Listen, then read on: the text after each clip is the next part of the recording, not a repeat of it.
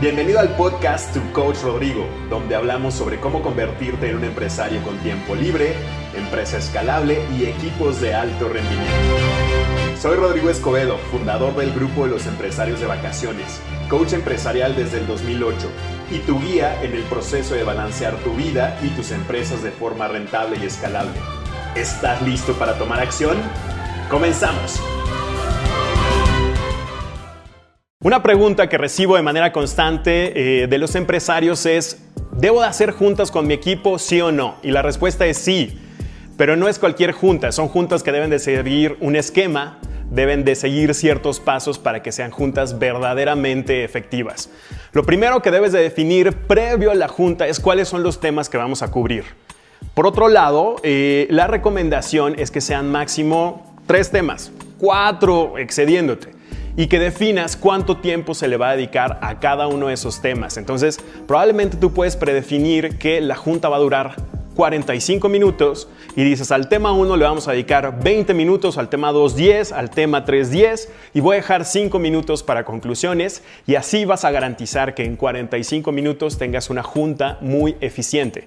Para eso entonces uno de los participantes debe ser el encargado de llevar el tiempo. Por otro lado, tú como líder de la Junta debes de moderar si se están desenfocando, si se están desviando de los temas que se habían predefinido, decir, eso no es tema de esta Junta y vamos a regresar a nuestro tema principal. Otro de los roles que se deben de llevar es eh, la persona, el secretario, que lleva la minuta de la Junta, donde se asienta cuáles son los temas que se iban a cubrir, quiénes son las personas que participaron y lo más importante, qué compromisos definimos en la Junta, donde se quede bien claro los responsables, las fechas, porque juntas sin compromisos son basura, no nos sirven absolutamente de nada. Algo que les recomendamos también es un ritual que tenemos en Action, que es el Wiffle, quiere decir What I Feel Like Expressing, o que la gente al arrancar la junta diga cómo se siente y qué nos quiere compartir. Así, si alguien está triste, está estresado, pues vamos a saber cómo tratarlo. Si alguien está motivado, está feliz, pues tal vez va a ser alguien que nos va a llevar a que la junta pues sea con mucha energía y pues muy muy motivante. Y al final, eh, pues bien, bien importante es que esta minuta se comparta y que haya mucha claridad en que hay juntas estratégicas y juntas operativas.